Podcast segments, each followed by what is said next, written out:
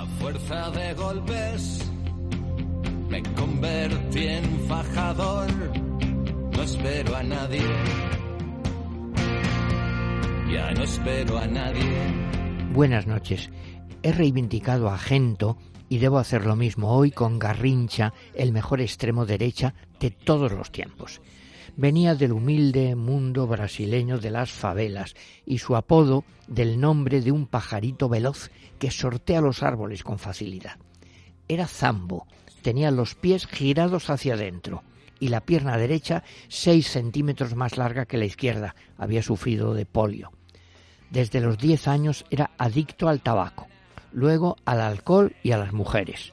Se casó tres veces, vivió romances escandalosos y dejó catorce hijos reconocidos. Cuando le llamaron para la selección brasileña, el psicólogo lo rechazó. Es un débil mental. En el test consiguió 38 puntos cuando se pedían 123, pero sus compañeros exigieron que jugara. Así, Brasil ganó el Mundial de Suecia con una delantera mítica. Garrincha, Didi, Babá, Pelé y Zagalo, dijo el seleccionador ruso entonces. Yo no había visto un fútbol tan hermoso en toda mi vida.